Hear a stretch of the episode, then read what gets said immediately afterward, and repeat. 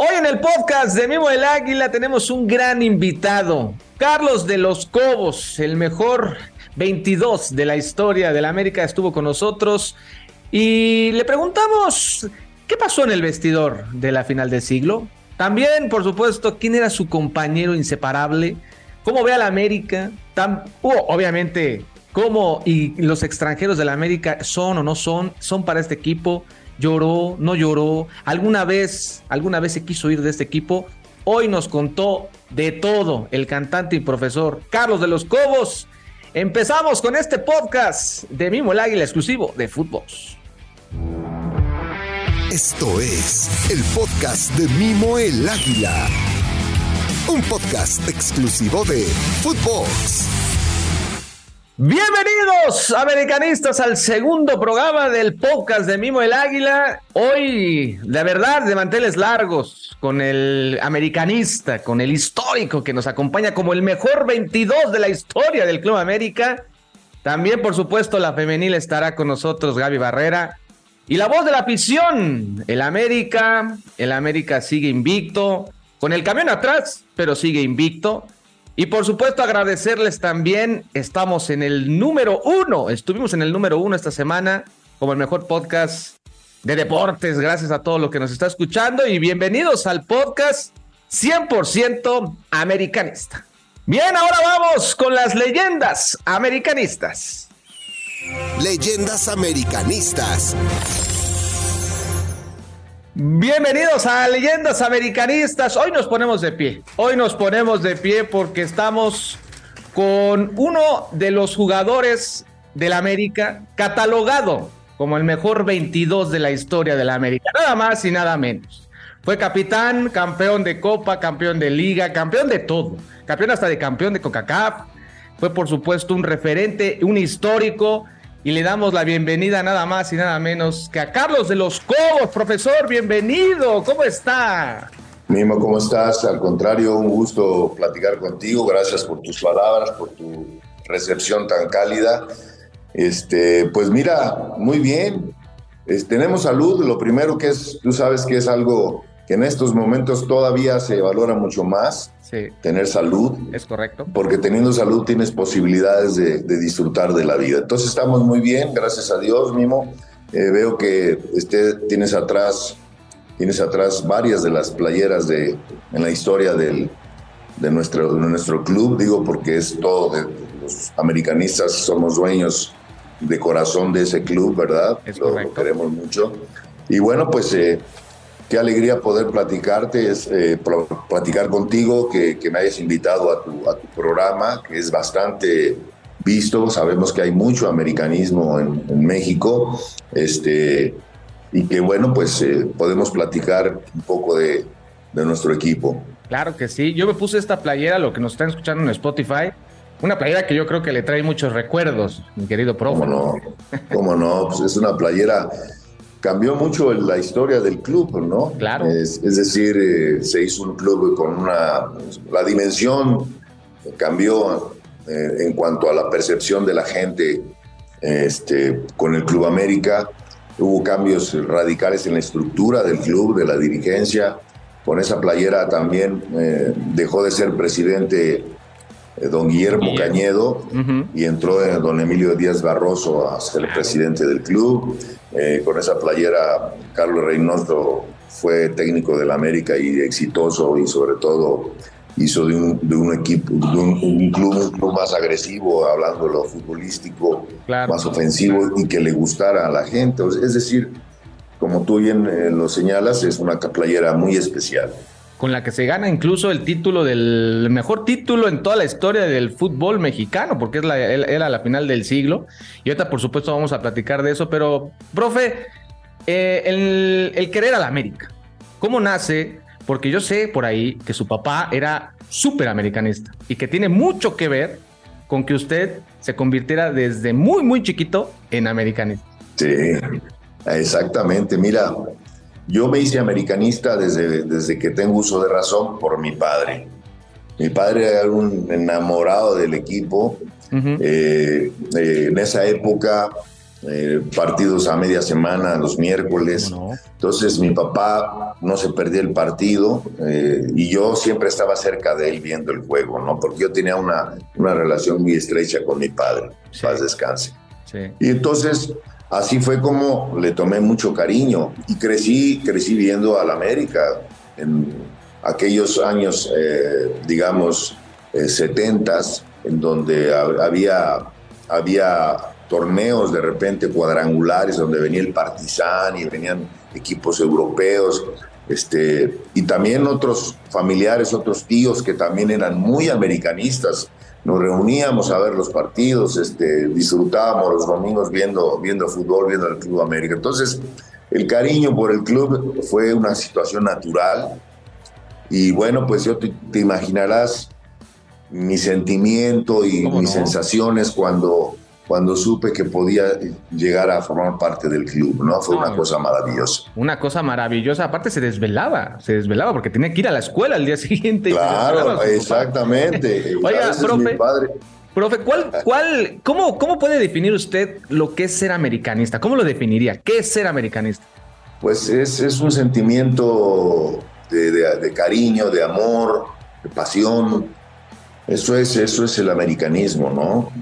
El, americanismo, este, los que somos de una época todavía anterior, pues lo vemos todavía con, más romanticismo, ¿no? Claro. el, americanismo es, es, como, es como una, una característica que, que, nos distingue a algunas personas eh, porque vivimos, vivimos esa relación con el fútbol a través del club de una manera diferente a, la, a, muchos de las otras aficiones de otros equipos, y le digo con, muchísimo respeto, ¿no? Claro. Por la grandeza, por la grandeza del club, ¿no? Por la grandeza que tiene este club, la historia que tiene, eh, por los grandes jugadores que llegaron a, y han pasado por, por este club a través de su historia y por, por y por los títulos que ha ganado, ¿no? Entonces, es, es, un, es un sentimiento especial el americanismo. Ser, ser americanista es un sentimiento muy especial. Estamos platicando con el mejor 22 en la historia de la América, ¿eh? Para los que nos están escuchando en Spotify. y por supuesto también, ¿cuál cree que haya sido su mejor momento como americanista? Porque su debut, su debut se da en, en el año 79-80 contra el Atlas, de noche, 5-0. Y ya el partido ya estaba liquidado. Ya estaba definido, claro. Pero José Antonio Roca le da la oportunidad de jugar, eh, profe, y aparte, ¿en qué equipo? ¿Y ¿Con qué figuras? Y yo sí le quiero preguntar, ¿cuál es su mejor momento como americanista que usted recuerde que diga, este, aquí fue donde yo dije, ¡pum! Yo creo que ese, ¿no? En mi debut. Ok.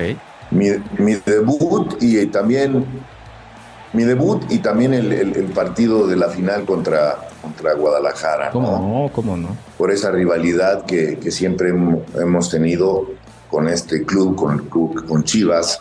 Eh, fue un partido muy especial, entonces, pero básicamente yo creo que mi, mi debut, mi debut fue algo, pues era un, digamos, era como un sueño que uno perseguía, este, las cosas se dieron rápido en mi vida en ese sentido. Eh, de esto es increíble porque ayer tuve una reunión con unos amigos que me invitaron a... Yo estoy ahorita en la ciudad de Querétaro. Ok, muy bien. Este, en, donde yo crecí, no soy, no soy queretano, soy matamorense, pero soy, soy queretano de corazón. De, hecho, su, historia futbolística viene de Querétaro también, lo fueron a buscar, porque América lo vio jugar con un, partido de amistoso, digamos, y ahí salió, ahí lo vieron, profe. Así es, exactamente. Eh, yo jugaba para Gallos Blancos, tenía, estaba muy chavo y iba a cumplir 18 años. Eh, segunda división, ah, no solamente existía primera y segunda y tercera división. Y eh, en esa ocasión hubo un, un parón para, en, la, segunda división, en donde tuvimos una semana libre y entonces trajeron el club Gallos, trajo a don Alejandro Scopelli.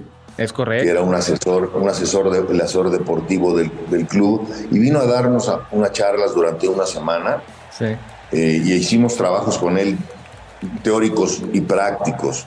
Entonces, cuando terminó esa semana, el don Alejandro me llamó y me dijo, oye, muchacho, ¿no te gustaría eh, integrarte al Club América? Pensé que estaba jugando, ¿no? No, pues. Le digo, ¿cómo? eso no se juega, le, digo, le digo, ¿está usted este, hablándome en serio? Claro, dice, yo nunca he sido, no voy a bromear con esto. Claro. Veo que tienes condiciones y, nos gustaría, me gustaría que, que tuvieras esa posibilidad. Entonces, se hizo un mes después, se hizo un partido contra América, yo jugando con Gallos Blancos. Y al final del partido nos fuimos a cenar. Mi padre, yo estaba chavo, tenía 18 años. Mi padre, eh, Panchito Hernández, en paz descanse, el maestro Carlos Reynoso, que, que en ese partido jugó su primer partido de rehabilitación porque tenía operada su rodilla y, lo aprovecharon para que volviera a ir retomando el ritmo. Y entonces ahí fuimos y, y ahí donde le expresaron a mi padre el interés y ahí, imagínate, Carlos Reynoso fue siempre, siempre fue mi ídolo, ¿no? Realmente siempre fue mi ídolo. Entonces, tener al maestro Reynoso a un lado y, y hablándome y aconsejándome, y la verdad que fue una cosa maravillosa. Entonces, todo eso, todo eso pues te marca. ¿Cómo no? Te marca en, tu vida, ¿no? Sí, no, y, aparte el momento, eh, en el, en el partido de la final, por ejemplo, usted fue parte fundamental, ¿eh? Porque en, de la expulsión, a usted lo, me lo ponen de central, ¿no? Jugando de, de medio, y ahorita me lo ponen de, de contención y luego lo, lo, bajan a la central y se hizo un relajo, pero usted fue parte fundamental de que ese partido terminara como terminó y el América pudiera conseguir un título. De estos títulos, del América que tuvo con, la, Liga, la Copa de Campeones. Eh, ¿Cuál es el más significativo? ¿Cuál para ustedes es el que recuerda? Me imagino que este del 83, 84. pero aparte de ese otro que se le llega así de este también estuvo bueno. Bueno, con Pumas. Con Pumas siempre fue. Acuérdate que con Pumas también eh, futbolísticamente tuvimos, tuvimos mucha rivalidad, mucha rivalidad. No sé si en esa época esa época se vivía más el, fútbol con más, eh, con más sentimiento, porque había realmente muchísima rivalidad con, con, Pumas, era otro de los equipos. Eh. Entonces el torneo, el, campeonato de, Pumas, este, pero lógicamente el que más me marcó fue el partido, el partido de la final contra, contra Chivas. Sí, sin duda, sin duda. Aparte cómo lo colocaron, lo, lo que hizo Carlos Reynoso, el estadio, el momento, el partido más importante en toda la historia del fútbol mexicano hasta la fecha sigue siendo y será para toda la vida. Pero también, eh, eh, a, los que nos está escuchando, mi querido profe, era rudo, ¿eh? Él, sí estuvo presente en esa bronca de las chivas, ¿se acuerdan de esa bronca? Bueno, es que eh, justamente por eso tiene mucho valor digamos, el campeonato 83-84, porque el año anterior habíamos sido eliminados por, por, ¿Cómo no? Chivas. Y aparte, ¿qué torneo aventaron? ¿Y cómo, la, era, era, considero que el torneo regular fue el mejor torneo que hicimos. Sin duda. Pero ahí digo, yo nunca he sido, yo nunca he sido, este, ni me gusta quejarme de, de los arbitrajes, pero considero que don, don Edgardo Codesal tuvo sus, ¿cómo no? digamos, sus, errores y nos, nos, nos, perjudicó de alguna manera. Pero bueno, pudimos, por esa razón, le damos mucho valor a lo que sucedió contra Chivas este, el siguiente año, ¿no? Porque pues porque, porque, porque veníamos de haber perdido con ellos en semifinal cuando nosotros habíamos tenido un gran torneo. Nunca esperaron a ellos podernos ganar. Destrozaron la liga, profe, destrozaron la liga y se notaba el amor que tenía usted por la playera, lo defendió literal a muerte, porque cero eran broncas, no solamente fue esa de Chivas, yo, yo me acuerdo que también se estuvo en otras broncas defendiendo esta playera como debe de ser. De todos estos compañeros que tuvo, porque muchos también defendieron la playera a muerte, eh, no sé, tal vez el Vasco, eh, el mismo Miguel Celada, ¿con quién se llevaba mejor eh, el profe Carlos de los Cobos? Sí, pues mira, en general con todos tenía una estupenda relación, pero tenía más, más acercamiento o más frecuencia de trato con, por ejemplo, con Armando Manso, Muy bien. con el mismo Vasco, con Javier, este, eh, cuando llegó Hermosillo, con, mi compadre Carlos Hermosillo, que hicimos una, una gran amistad, y lógicamente también Alfredo, Cristóbal. Había, había una estupenda relación con, con, todos los compañeros, ¿no? Éramos un grupo muy, muy simple de manejar, porque todos, todos jalábamos para un lado, es decir, los técnicos no batallaron para, no batallaron o no tuvieron problemas para manejarnos como grupo, porque teníamos un capitán, Alfredo Tena, que era el que, el que marcaba la línea, ¿no? Claro. Y viendo, y luego al gran Cristóbal, que, que era un verdadero este, crack. Entonces, entre, entre los técnicos y lógicamente los que nos guiaban dentro del vestidor, nuestros compañeros como Alfredo, como capitán, que siempre fue un, capitán admirable, este, pues entre esas dos situaciones nos manejamos siempre como grupo, ¿no? Entonces los muchachos extranjeros que, que lógicamente en eso, en eso tuvo mucho que ver Panchito por, por el, trabajo que hacía en la contratación de, de, los extranjeros, de los refuerzos, que yo creo que en alguna, solamente en alguna vez se haber equivocado, pero normalmente era, era, era muy acertado con los jugadores que él contrataba. Entonces, y Panchito, que, que lógicamente nos, nos mantenía en una línea, ¿no? Claro. No, había, no podías jugar con. Cuando te veía que, que andabas flaqueando, que andabas este, estabas jugando bajo de tu rendimiento normal, inmediatamente tenías un llamado para sentarte con él en la oficina y recibir una reprimenda, ¿no? Era, era, era, siempre fue un hombre muy decente, pero era muy directo. Muy directo, eso. Eh, y, y, entonces eso, eso ayudó mucho, claro. a que, a que el grupo, eso, y los extranjeros se, se integraban rápidamente, por eso te decía del valor del trabajo de Panchito, porque los extranjeros venían, eran gente, gente eran elegidos totalmente con pinza, profe, eran elegidos con pinza, literal. Exactamente. Iba, hasta sus casas, decía Ruso Brailovsky, es que quiso entrar a mi casa, bueno, se metió hasta mi casa, hasta mi cocina, o sea, me quiso conocer de pe a pa. Oiga, profe, yo tengo una duda, esa sí es americanista del alma, yo tengo una duda así, ¿qué pasó cuando se metieron al vestidor? en el, en el partido de la, de la final del siglo, ¿qué les dijeron? ¿Qué, hubo, me imagino, coraje por la expulsión? Pero realmente, ¿qué fue lo que pasó con usted específicamente y qué pasó en el vestido? Bueno, bueno, las, digamos, el mensaje, de, el mensaje del maestro de Carlos Reynoso fue fundamental, ¿no? Claro. Como técnico, como técnico y como líder del grupo. Y lógico, lógicamente, el empuje de Alfredo, de Cristóbal para seguir porque cuando, cuando expulsan a Armando, este, pues te viene a la mente inmediatamente lo que había sucedido el torneo anterior, que era algo similar. También a Armando lo habían expulsado, y habían expulsado a Beto Outes. Y yo creo que a Beto, el de Beto Outes injustamente, definitivamente. También, sí. Sí, pero bueno, entonces, ¿qué pasó? Yo creo que el mensaje, el mensaje fue porque a partir de que expulsaron a Armando, todavía tuvimos, no sé si 15, 15 o 20 minutos en la cancha y nos dimos cuenta que no había cambiado mucho el, digamos, el, el, juego, el tipo de juego. Nosotros manteníamos más control de la pelota, nosotros seguíamos de alguna forma dominando más que, que, Chivas, a pesar de que ellos tenían un hombre más. Entonces llegamos motivados al, al, vestidor y lógicamente el mensaje de, Carlos, del maestro Carlos Reynoso fue fundamental en lo táctico y lógicamente en lo, en lo motivacional, ¿no? en lo anímico. Entonces salimos al segundo tiempo convencidos de que podíamos, podíamos ganar el partido a pesar de las dificultades que se iban a... y que teníamos que, digamos, multiplicarnos en la cancha porque teníamos un hombre menos y que así eh, podíamos sacar adelante el compromiso. Teníamos, un, teníamos una gran presión porque estaba nuestra gente, lógicamente estaba esperando eh, este partido con mucha ansiedad y, eh, necesitábamos ganar. Entonces, lo que hizo, lo que tácticamente, lo que manejó el maestro Reynoso, el, anímicamente, lo que nos impulsamos mutuamente todo el grupo, fue fundamental para, para salir salir a, la cancha convencidos de que podíamos ganar. No, y, lo que hizo también usted, usted también, ese movimiento que hizo Carlos Reynoso, lo bajó, estuvo en la, en la, en la central, fue fundamental, parte fundamental del, del título.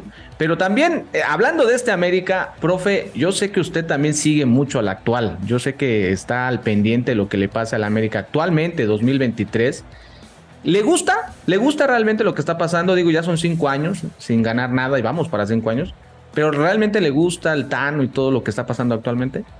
Pues mira, yo siento que, que eh, tiene, tienen sus altas y sus bajas. Yo siento que el, América de los últimos años le ha faltado consistencia, ¿no? Ser, un, ser un equipo más consistente. Claro. En el, en el semana a semana, es decir, en los partidos y, en las temporadas.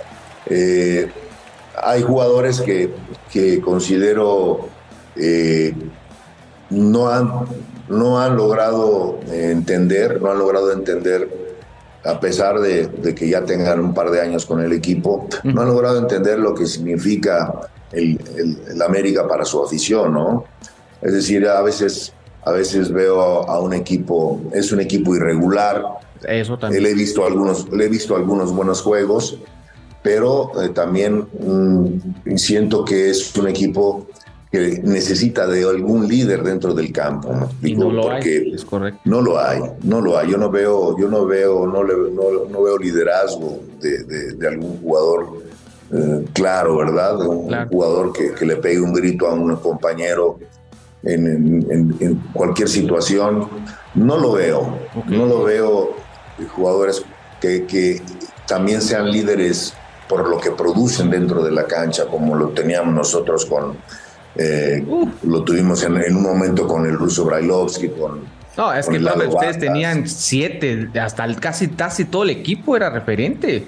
O sea, o en su caso, en la época, claro, o en la época de don, Jorge Vieira con, claro. con, eh, con, Antonio Carlos Santos, ¿no? que era un verdadero crack. crack y que sabíamos que si le dábamos la pelota Toño, Antonio. él iba a hacer, él iba a hacer cualquier cosa, él iba a poder, este, incluso entre dos y tres jugadores salir y terminar, terminar haciendo el gol, ¿no? que tenía un disparo muy, muy fuerte. Es decir, esos líderes, esos líderes en lo, en lo que tiene que ver con el, con el comportamiento y con el rendimiento es lo que está haciendo falta, yo considero. Sí, y hablando de esos extranjeros, profe, así como el, no, bueno, hablar de Antonio Carlos Santos es un crack era un fuera de serie, ¿no? Era un fuera, de, serie. había gente que pagaba incluso de otros equipos por venir a verlo. Hoy, ¿cómo ve a los extranjeros actuales? Porque eso también es otro tema. O sea, el extranjero son 10 de entrada. Mal. Y aparte, yo siento que están mal ubicadas las plazas, o sea, están mal utilizadas. ¿Cómo ve usted a los extranjeros? Yo siento, es que, es que eh, tú lo, lo, que acabas de mencionar es fundamental. Es decir, eh, en mi época, en nuestra época, hablábamos del el trabajo que hacía el señor Francisco Hernández, ¿no? Claro, ¿no? El señor Francisco, eh, eh, los técnicos le decían a Francisco, a, Panchito Hernández, necesitamos un 10, necesitamos un, central, un contención, un, un 9, y Panchito sabía lo que el equipo requería. No necesitaba, no necesitaba de la aprobación del técnico, incluso no la, ni siquiera a veces la solicitaba. Llegaba un jugador y sabíamos que lo traía Panchito y sabíamos que iba a ser un buen elemento y nos iba a ayudar. Eso es, la diferencia, ¿no? Ahora pasa mucho por el tema de si le gusta o no le gusta al entrenador, ¿verdad? y a veces los, los técnicos se encaprichan por el jugador cuando no, tiene no tienen el nivel para, para, para competir dentro del club. Eso es lo que veo, esa es la diferencia que veo, ¿no? Este, él ha cambiado la vida, Tú, eres un, tú eres una persona muy joven y aunque, aunque lógicamente sé que desde chico te ha gustado, te ha gustado mucho el fútbol y has seguido a tu equipo, al Club América, pero los tiempos cambian y las personas cambian, las sensaciones cambian en, el interior de las personas. En el fútbol es así, no, no sé. Es decir, el fútbol no es la excepción. ¿Cómo vive el futbolista hoy el, el fútbol? Lo vive de una manera diferente a como lo vivimos nosotros. Quizá no sean responsables los mismos jugadores de, esta situación. Claro, claro. Yo creo que es el, es el entorno. Nosotros, quiero decirte que ganábamos poco dinero, aunque la gente pensaba que ganábamos mucho dinero, que no, no, no, nosotros... había, 10 había 10 equipos que pagaban mejor que el Club América. Sí, claro. Así te lo digo en mi época, sí. Qué bueno que lo dice porque pensaron todos, y yo me incluyo, que ganaban muy bien en el América. ¿eh? No, no, no, no, ganábamos poco dinero. Los salarios eran, los salarios, entrabas a, entrabas a, hablar un contrato con, con Pachito Hernández y entrabas este, con, una idea clarita y decías, no, de aquí no me voy a mover. Resulta, resulta que salías contratado por dos años o tres años y con la mitad de lo que tú pensabas que ibas a ganar, ¿no? No, y, este, así éramos todos, ¿eh? No, pero imagínense ahora que, que, Viña se metiera con Panchito y que le dijera, no, pues no me quiero ir de la América porque me quiero ir a Europa. No, bueno, yo creo que le da algo al, a, Panchito. Claro, o sea, sí, la, realidad es que ganábamos poco. Era una época diferente a la, a la, actual, ¿no? Que hoy el futbolista en general, a pesar quizá de haber jugado apenas cinco partidos en, primera división, ya están ganando mucho, mucho dinero. Pero a nosotros nos compensaba, nos compensaban los premios por ser campeones, ¿no? Sí, claro. Por llegar a la final, por llegar a la final. A, nosotros no nos pagaban un peso por clasificar. La clasificación, la clasificación era algo entendido como obligatorio. Así debe de ser, así debe. Pero, si ¿sí le dieron bono por ganar el título del el de las Chivas o no le dieron bono? Sí, ahí nos pagaban, ahí nos pagaban, porque ahí realmente los jefes se, volvían espléndidos y nos pagaban un premio considerable, tampoco nada del otro mundo, pero un buen premio, ¿no? Auto, pero hasta ahí, ¿Nada? Hasta ahí, hasta ahí, o sea, no, no, no más, es decir, por clasificar no. No, por el campeonato. no, aparte de la época. Por clasificar era, era la obligación, era obligatorio, ¿no? Clasificar. Y, lógicamente, este, en esa época eran torneos largos, 20 equipos, ¿sí? Y, se clasificaban a lo mejor los cuatro primeros. Claro. Ok. ¿no? Ahora, ahora, ya es otro 18 ya clasifican 12. Entonces, todo es, todo, toda esa situación, toda esa situación ha hecho que el futbolista entre en una zona de confort. Cambie, sí, claro. ¿Sí? Y que, y que el premio por, el premio por ganar un partido, que sí nos daban premios por ganar un partido, por los partidos, no por clasificar. Este, el premio pues, representaba algo importante para nosotros en nuestra vida diaria, ¿no? Como padres de familia, como hijos de familia, ¿explicó? Entonces hoy los premios que puedan pagarle a los muchachos no, no representan absolutamente mucho o no representan nada comparado con el salario que tienen. Entonces el premio no es una motivación. Si bien es cierto, los futbolistas no somos mercenarios, simplemente una motivación de un dinero siempre es, siempre es agradable, ¿no? Claro. Pero cuando eso no te representa mucho, porque sabes que el, 15 o el, el, 31 vas a recibir mucho dinero por tu salario, entonces pierde, pierde, pierde su valor la premio. Entonces, eso, este es solamente un concepto de, de, muchas de las cosas que considero mismo han cambiado y que han hecho que el futbolista entre en una zona de confort. Es decir, hoy, en nuestra época, el que, no, el que no alineáramos a veces teníamos nuestro problema con el técnico, a pesar que respetábamos su decisión. Y lógicamente, pero si no te alineaba y sabías que tú sentías que merecías haber este, merecías este, alinear, jugar, pues ibas, y, ibas y, encarabas al técnico con respeto, ¿verdad? Y le decías, bueno, pues qué necesito hacer para jugar, ¿no? Cambió todo. Hoy los jugadores si juegan o no juegan, en general no les importa, no les, ellos están dentro de un plantel. Y esa es, esa es la situación, pero no los culpo a ellos porque es, es el mundo que ha cambiado. Es, es, eso, ¿no? Es parte del cambio que se fue dando en el fútbol mundial, no solamente en México, sino en el fútbol eh, sí, Sí, exactamente. ¿Y usted, exactamente. y usted que es entrenador, usted es un profesor de fútbol, conocimiento perfecto del fútbol mexicano. ¿Qué podría hacer Carlos de los Cobos si estuviera al mando del América para conseguir otro título? ¿Qué le falta a la América? Porque eh, vemos a los, y lo decíamos, los extranjeros hoy están ocupadas las plazas mal, los, los, no son seleccionados con pinzas como antes. ¿Qué haría Carlos Los Juegos para poder llevar a la América a un campeonato? Bueno, pues eh, lógicamente eh, concientizar, concientizar el valor que tiene y lo que representa este, este club, esta camiseta para la afición. Eso de ahí, de ahí, eh, eso es una de las cosas que siempre nos inculcaron tanto nuestros dirigentes como nuestro, nuestros entrenadores. Claro. Y más entrenadores como don José Antonio Roca eh, y Carlos Reynoso, ¿no? Que imagínate, el Reynoso fue un, fue una, es una leyenda del Club América y que lo tengas como, como técnico. Una locura. Pues simplemente es, eso, eso es una motivación ya este, automática, ¿no? Entonces, eh, lógicamente que es importante que cuando el técnico o el dirigente eh, le pone claras las cosas al jugador por lo que representa este, este, esta camiseta para, para, por su historia y para la afición, eh, y exige este, una respuesta del jugador, pues el jugador se pone las pilas, ¿no? Claro. Yo siento que ha faltado apretar a los jugadores para que entiendan qué representa, qué representa. El... Entonces, eso es una de las cosas importantes.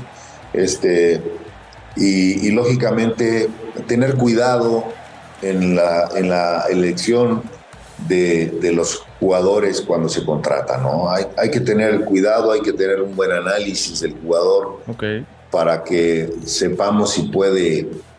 Es decir, recordemos que eh, ha habido jugadores que han venido de algún otro equipo teniendo buenas, eh, eh, buena, buena, buen rendimiento, pero cuando llegan al Club América no les no, no pueden. sí, hay, pesa, esta playera. Exactamente, pesa la playera. Esta no, cualquiera, ¿eh? No cualquiera. Ya he pasado bastante Incluso en su época, ¿eh?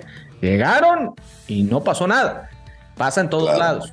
Oiga, profe, eh, la última es que yo sí quiero que los americanistas actuales, porque hay mucho americanista nuevo, hay mucho americanista del 2013 para acá, ¿no? No se hereda eso, ¿eh? No les se va heredando. Sí, exacto. Se va heredando.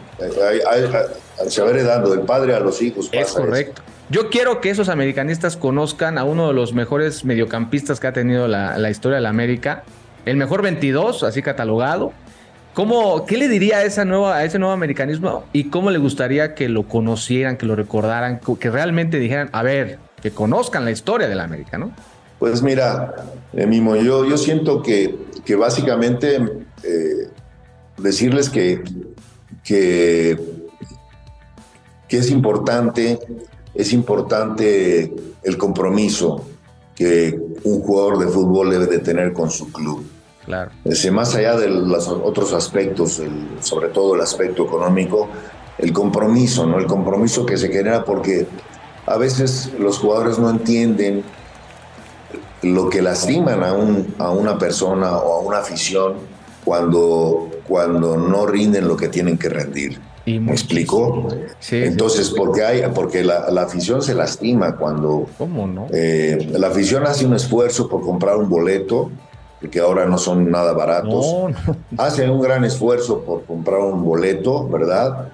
Y ya no compran uno, compran tres o cuatro porque van con los hijos. La familia, Entonces nosotros los profesionales tenemos la responsabilidad de al menos, al menos que la gente, la afición o esas personas que fueron a verme salgan cuando menos satisfechas de que vieron que Carlos de los Cobos se entregó, dio el 100% en la cancha, se mató en la cancha y a pesar de ello no pudo, bueno, pero estoy seguro que la gente lo entenderá y lo aceptará.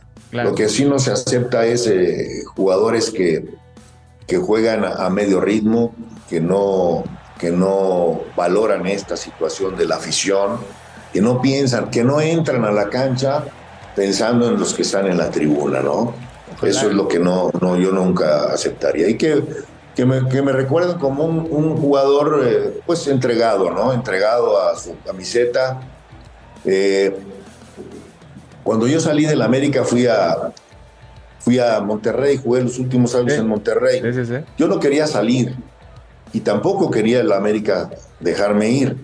Pero, Pero yo, yo andaba lastimado de una rodilla, ya tenía muy lastimado una rodilla y no me recuperaba. Entonces cuando me senté con Pachito en su oficina, y de lo que te voy a platicar, te lo voy a platicar como fue, porque yo, yo siempre he sido así, ¿no? Sí, va. Para despedirme, porque ya Rayados se había, se había interesado en mí, ya había arreglado con el club para que yo me pudiera ir a jugar allá. Este, lloramos mucho, Panchito y yo, el señor Hernández, lloramos por, yo porque realmente me dolía dejar al club, porque era un club al que quise muchísimo, ¿no? He querido y sigo queriendo. Pero lloramos, lloramos de una forma natural. El señor Hernández era un hombre de un gran corazón y de muy buenos sentimientos.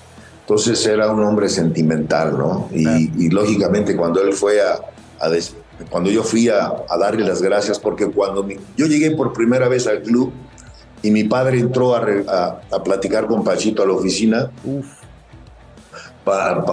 y me llamaron y ya estaba arreglado todo y me dice, me dice mi padre, te dejo en manos de Pachito, hijo. Sí, es como si fuera tu tutor, un segundo padre, me, dice mi papá. Wow. Entonces, así como, así como el, primer día en el club eh, como jugador, pues fui mi último día a darle las gracias a Panchito por todo lo que había hecho por mí, por todo lo que me había apoyado. Y lloramos, lloramos de una manera natural porque sentimos mucho los dos esa, ese desprendimiento. Entonces, eh, digo, no, te lo platico de esta forma natural porque así fue, ¿no? Claro. Entonces, lo que yo, lo que yo le digo a la gente, le diría a la gente, es que me recuerden como un, jugador eh, entregado a su club, ¿no? Que sigue queriendo al Club América, que lo sigue respetando mucho. Claro. Y lógicamente, lógicamente, pues que, que muchos recuerdos siempre, siempre están ahí presentes. No, y yo le quiero agradecer que haya aceptado la invitación y que nos haya contado todo eso y que se haya abierto a contar ese tipo de cosas porque uno no lo sabe, uno no, uno no tenía el conocimiento de eso y es sensacional escucharlo. Y también, por supuesto, sensacional escucharlo cantar, profe, porque también es bastante cantante. Ojalá, sí, me gusta. ojalá algún día podamos cantar juntos. Digo, yo no sé cantar muy bien, pero me gusta echarle ahí a la cantada. Claro, sí. Ojalá algún día se pueda. Claro, ahí, ahí en el, digo, aprovechando tu entrevista, ahí en el Spotify tengo algunas canciones. es correcto. Este, y ahí me gusta. Lo hago, lo hago porque realmente me, me, es, es, una faceta que, que, la, que también la, la, disfruté mucho con mis compañeros en el club. Pasábamos de, México, pasábamos a, por Querétaro, íbamos a jugar a, contra Potosino y viajábamos en camión viajábamos en camión. Entonces yo ya le pedía porque Miguel Ángel Gamboa, este, el gran Toño de la Torre en paz descanse y otros compañeros, Alfredo, me decían, oye, dile a tu jefe que te lleve la guitarra para que cuando vamos ahí de Querétaro a San Luis vayamos cantando. Entonces ya nos, se, orillaba el camión, mi papá ya estaba esperándonos ahí y este, nos entregaba la, la, guitarra y entonces de ahí de, de Querétaro, de los arcos de Querétaro hasta San Luis, era ir cantando ahí con, con la banda, ¿no? Qué locura, qué locura. Y sí, por supuesto, ahorita que estamos aquí en Spotify, acabando este podcast, pasen a escuchar al maestro Carlos de los Cobos, porque sabe cantar y cantar muy bien. Maestro, de verdad le agradezco mucho que haya aceptado la invitación y espero que no sea la última vez. Y el canal más americanista de YouTube está abierto también para usted, para poder platicar y Gracias, Porque si alguien tiene historias que contar, es Carlos de los Cobos. Así que de verdad. Te agradezco mucho. Para mí, fue un, para mí fue un honor y un privilegio el poder platicar contigo. Te felicito por ese empuje que tienes y muy agradable tu programa. Muchas gracias. Estaremos en contacto primero, Dios. Cuídate mucho. ¿eh? Muchas gracias, de verdad le agradezco mucho. Y bueno, pues arriba Lame y gracias. Y lo vamos a escuchar, ¿eh? vamos a escucharlo cantar. Gracias. gracias. Esto fue Leyendas Americanistas. Leyendas Americanistas. Ahí escuchamos al mejor 22 en toda la historia del Club América, gran charla con el buen Carlos de los Cobos, al cual le agradecemos que haya tomado la llamada y la invitación hacia este podcast. Ahora vamos, nada más y nada menos que con el ADN americanista. ADN americanista. Vamos ahora con la voz de la afición ADN americanista y tenemos un seguidor del canal el buen don Carlos Jurado. ¿Cómo estás, mi querido Charlie? Hola, mi hermano, ¿cómo estás? Muy buenos días a toda la afición Azul Crema. Estamos listos aquí para darle con todo a lo que quieran, con quien quiera. Oye, Carlitos, ¿Cómo has visto a la América? ¿Cómo has visto a la América? Porque hoy estamos de capa caída, volando bajo, volando alto, ¿o cómo ves? Mira, yo lo veo bien hasta, hasta este momento, no hay que ser tan pesimistas tampoco. Bueno, les cuento un poquito, soy aficionado a la América desde 1983 a la fecha, entonces imagínense qué tanto estoy eh, de haber visto cosas altibajos y, y muchos campeonatos en el América. Y yo lo veo bien en este momento, Altano. Lo, lo han criticado demasiado en su forma de, de jugar. De llevar los partidos, de, de jugar, de, de, no meter a tiempo los cambios, de que hacer como que le llaman el estar inventando eh, alineaciones cuando ya se tenía una en, el en el torneo anterior. Aventando camiones atrás, Charla. Exacto, eh, como en ese partido que decían, es que aventó el camión atrás con, línea de cinco es que, por ejemplo, lo, lo hizo Vieira, que, que, en paz descanso lo hizo el zurdo? López en su momento. Sí. Y ahora el Tano lo están criticando porque quiso eh, guardar el, el, resultado del 2 a 1 y no ir hacia enfrente, ¿no? Como decían unos, es que la mejor defensa es la delantera sí. y no aventar todo el camión como atrás, como otros equipos lo han hecho con América, de, de que la anotamos y nos vamos para atrás. ¿No? Pero yo lo veo como una estrategia, es bueno también cuidar el resultado. Entonces, imagínate si esto hubiera sido una semifinal para llegar, obviamente, a la final, ¿cómo le van a criticar echar todo el carro para atrás y no ir por un gol más cuando tienes Entonces, para ti estuvo bien, Carlos. Para ti no hay para ningún mí, problema. No, no, no, yo no tengo ningún problema con, con el Tano Ortiz y de, de que echó el, el, camión atrás, como dicen muchos. Es también una estrategia. Okay. No es miedo, es, es estrategia, Mimo. Sí, está bien. Y, y, esta estrategia a muchos americanistas tuviste, no les gustó, ¿eh? No les gustó. Y más que nada fue en la cancha del Estadio Azteca contra un equipo que, pues con todo respeto, híjole. Pero yo no creo que sea la última vez que lo veamos, ¿eh, Charlie? No, yo, yo creo que en esta temporada no va a ser la única vez que lo va a hacer. Se la va, la va a ir manejando, le salió bien en esta ocasión. Eh, todos los equipos son importantes, ¿no? Porque es que es Necaxa, es que es Mazatlán y ya vienen los importantes, por ejemplo, Tigres que viene jugando pues bien, hay que decirlo, uh -huh. Monterrey, vienen los clásicos contra Pumas, Cruz Azul, contra Guadalajara sí. y hay que cuidar resultados mismo, o sea, hay que cuidarlo realmente y no, no, no porque eches una línea de cinco atrás vas a decir, ah, es que es temeroso, es que ¿por qué no fuimos con más? Ahora yo veo la afición, la nueva afición quiere que siempre se golee y la verdad es que no, ¿eh? no, no siempre se va a golear.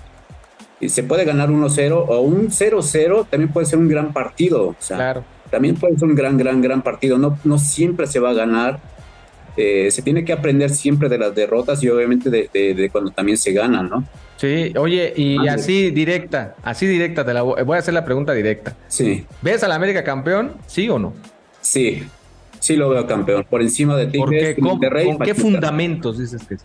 Porque creo que ya Tano ya tiene una experiencia, lo que le hacía falta en los dos torneos anteriores, que fue todo el año 2022, ahora ya está aprendiendo, está aprendiendo un poco, aún le falta de, de hacer los cambios a tiempo.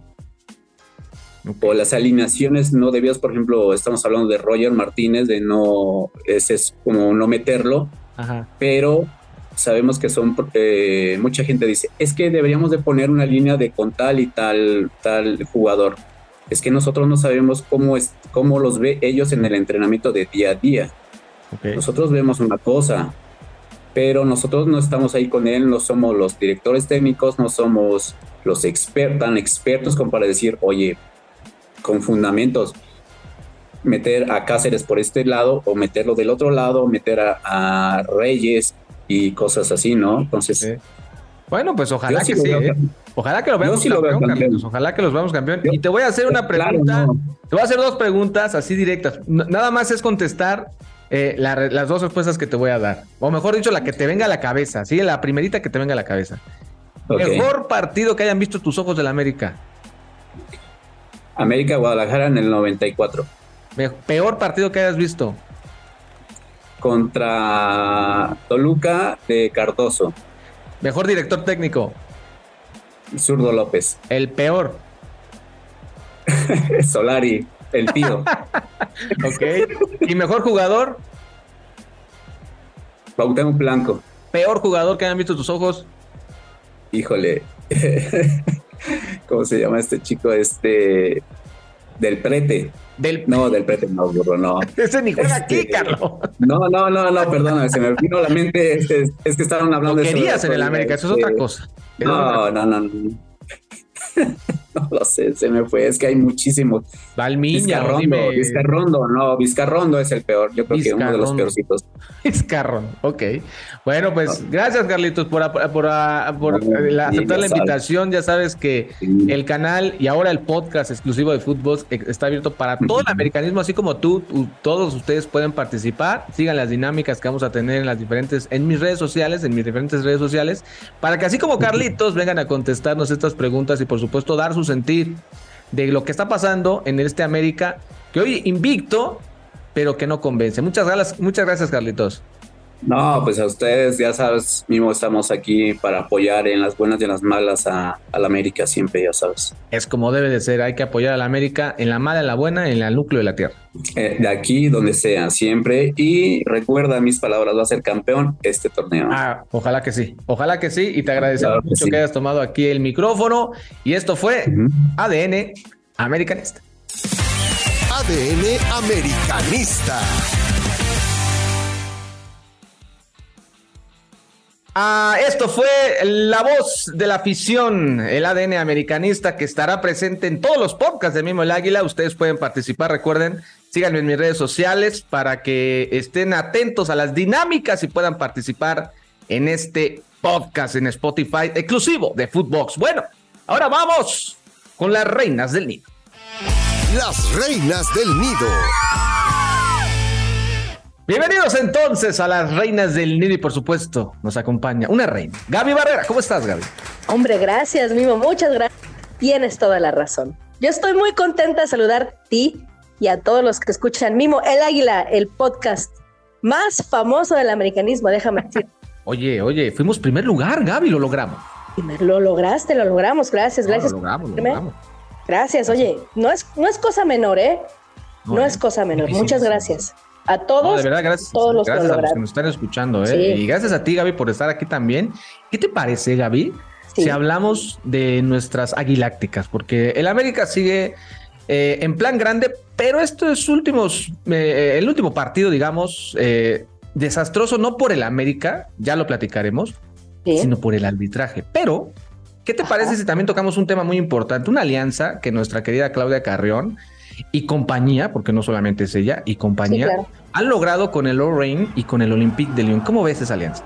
Maravillosa, maravillosa. Mira, para todos aquellos que la están peluceando, a mí me parece algo histórico. Histórico, ¿por qué? Porque el Olympique de, Lyon, para quien no sepa, pues es la catedral del fútbol femenino tal cual versa. El video que nos compartieron las redes sociales del Club América Femenil realmente lo es. Es el más ganador en de copas en su país, de ligas en Francia también. Es el más ganador de Champions League, ojo, que eso son ocho Champions League, solamente el Frankfurt de Alemania le sigue con cuatro. O sea, la ventaja es muy grande. Abismal. Abismal. Y aunque ahorita hay otros equipos como el Barcelona que están ahí eh, también siendo top, top en, en, el tema del fútbol femenil, bueno, el Olympique tiene toda una escuela y justamente el decir escuela es yo creo que lo que le interesó a toda la directiva del Club América Femenil, incluyendo evidentemente a la jefasa Claudia Carrión, que cuál es la intención con esto. En primera, bueno, obviamente eh, armar partidos amistosos, ¿no? Como el que ya va a ser junto con el Oli Rain. Es correcto. Eh, este mes, bueno, eso es muy importante, que las jugadoras empiecen a foguear, que empiecen a, tener partidos internacionales, que les ayuden. También que obviamente las, las, las pongan en vitrina, ¿eh? Que eso también es muy importante. O sea, no nada más el tema de, de pues ahora vamos a, foguearnos, sino también tenerlas en vitrina. Va a haber... Ojalá, em, que se ojalá que puedan ir a, probarse, ojalá que puedan ir, o, un intercambio, o de, de, hecho, de por sí van a compartir conocimientos, ¿no? Habilidades, información sobre el coaching, encuentros amistosos, pero que a la larga termine siendo una negociación entre, no sé, por ejemplo, Scarlett, ¿no? Que es de las, o la misma Katy, no sé, que se vayan para allá a jugar al fútbol europeo, ¿no? Sería sensacional, o con el All Rain también. Pues esa es la intención, claro, es la intención. O sea, obviamente al ser esta alianza, van a tener visorías, van a compartir, como bien se dio en el comunicado, van a compartir obviamente formas de entrenamiento, ciertos datos importantes también para el desempeño futbolístico de las jugadoras. Eh, obviamente el Olympique eh, de Lyon va también a compartir cómo hacen el desarrollo de las futbolistas, que esto es también muy importante, ¿eh? porque quien crea que se dirige igual a los hombres que a las mujeres no es cierto. Hay temas incluso, obviamente, hormonales de por medio y que incluyen alimentación y muchas cosas que también hacen diferente el entrenamiento. Entonces, todo eso, más obviamente las visorías y también los intercambios futbolísticos, los préstamos incluso también por temporadas, es algo maravilloso, sensacional. sería sensacional, Gaby. Es una excelente noticia. Yo lo decía en el, en el canal de YouTube. Es una excelente noticia. Es, es un bombazo, literal, del fútbol de la América y de México, porque eh, estas alianzas a la larga pues le van a ayudar mucho también a la fuerza básica. Y por, supuesto, que vamos a seguir tocando el tema, mi querida Gaby, porque es una muy buena noticia para toda la gente amante del fútbol femenil. Pero también a los que nos gusta el fútbol femenino, no nos gusta ver empatar a la América y no nos gusta ver un arbitraje. A ver, no, es que no sé, ya, te podría decir hasta grosería, pero. No se puede, no se puede. Es poco, lamentable es poco. Penoso, ¿no? Penoso lo que pasó allá en Torreón. Penoso, desesperante. Eh, eso es una incapacidad que tenía el árbitro de verdad para manejar ese partido que ni siquiera era complicado no, o sea, realmente no lo era. O sea, era un partido que si bien estaba siendo un poco ríspido y tenía sus faltas y, sobre todo las jugadoras de, Santos estaban, bueno, haciendo su partido, digámoslo así, no era un partido tan complicado, pero se empezó, empezó a repartir tarjetas amarillas como si fueran chicles. Simplemente. No, lo de Katy Martínez diciendo, vámonos, aquí esto está mal. No, esto, está mal vámonos, vámonos. O sea, y ella nada más se acercó a reclamar que ni siquiera lo hizo de manera déspota. O sea, a ver, los árbitros top dicen, es válido que se acerque un, jugador a decir, oigan, espera, o sea, siempre y cuando sea con respeto, siempre y cuando sea, no se le va a recriminar a un jugador, porque aparte es la naturalidad del momento, decir, oye, esto no fue falta, discúlpame, pero no. Y que nada más el hecho de que Katy se haya acercado a decir, oye, esto no, amarilla. Y alguien que se acercó por atrás, creo que ni había hablado. Y también Paca amarilla. Alexia Villanueva. Alexia, Villanueva, también le tocó, le tocó a Nicky, le toca a, a, a, Katy, al técnico, a todo mundo le tocó. Oye, pero. Ya está, no era, o sea, el, el, gol que le quitan a la América era una nada que ver, o sea, ni siquiera había fuera de lugar, o sea, la línea absolutamente atrás, o sea, es, triste ver el arbitraje femenil así, porque no es el América nada más, no, es Santos nada más. Estamos hablando de a todos los equipos le ha pasado, Gaby. Vamos de, de, más a menos. Sí, por supuesto, vamos de más a menos. Y ah, exacto, justo.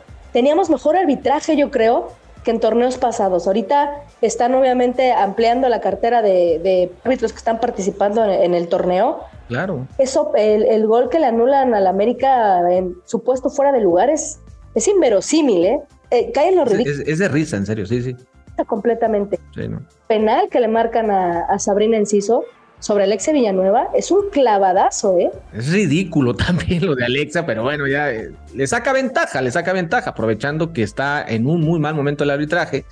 Y bueno, Scarlett, de hecho, en sus redes sociales, Gaby, se manifestó, ¿eh? O sea, no solamente fue así, ahí quedó, no, no, no. Les dijo, es así tal cual, ¿eh? Es una vergüenza. Es una, es que lo es. Y hay que decirlo tal, cual, Y, plausible por parte de Scarlett y cualquier otra jugadora que se manifiesta en torno a esto, ¿eh? Porque no, es que, no quiere decir que el arbitraje eh, eh, en, el fútbol varonil esté de 10, ¿eh? Pero al menos existe ahora el VAR. Que ese VAR, que si hubiera VAR en el partido contra, contra Torreón, si hubiera habido, bueno, ese gol de, de Scarlett es válido. Sí, ganan 2-0 o hasta más porque también hablamos de la condicionante del partido, que de pronto pues, se desesperaron, que ya cambia la, tonalidad del juego. Exactamente, se, muchas cosas pasaron, pero mínimo hubieran ganado 2-0. Es increíble lo que está pasando. E, e, es, e, cómo cambia un arbitraje tan malo, porque aquí, aquí no hablamos de una decisión mala, fue un arbitraje paupérrimo del minuto uno hasta que pitó. ¿Cómo puede condicionar tanto un y eso es lamentable, Gaby, y es, es incluso preocupante porque entonces el fútbol femenil está, está elevándose. Una buena noticia con lo que estamos diciendo y en este tipo de cosas le damos una muy mala imagen al mundo futbolístico femenil. Entonces es preocupante que estemos en lugar de avanzando, estemos retrocediendo, ¿no? Pero bueno, eso lo vamos a platicar también, por supuesto, en los siguientes podcasts y en los siguientes programas, Gaby, porque es un tema infinito. No, no, podemos poner. O sea, es muy grande. Pero yo sí quiero que le invites a, la gente a que te sigan en redes sociales. Por favor, síganme en redes sociales. Estoy en Twitter como arroba Gaby Escribe, todo junto. Gaby con Y. Ahí me pueden encontrar. Platico de todo un poco, sobre todo de deportes, sobre todo de fútbol y mayormente del mejor club del mundo, el Club América de México. Es correcto, y por supuesto los vemos el próximo capítulo de este podcast de Mimo el Águila con Gaby Barrera el próximo martes. Muchas gracias, Gaby. Gracias, gracias. Gracias a todos y esto fue Las Reinas del Nido. Las Reinas del Nido. Esto fue Las Reinas del Nido. Gracias a Gaby Barrera. Síganla en sus redes sociales. Y por supuesto, también no olviden escucharnos en Spotify. Regálenos las cinco estrellas o las estrellas que ustedes gusten. Aquí abajito pueden calificar este podcast. Y también nos pueden seguir todos los martes en un podcast nuevo.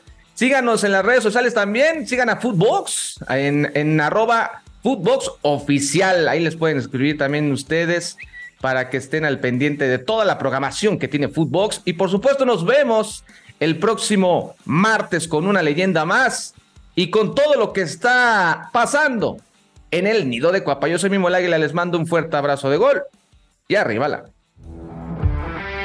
Esto fue el podcast de Mimo el Águila. Un podcast exclusivo de Footbox.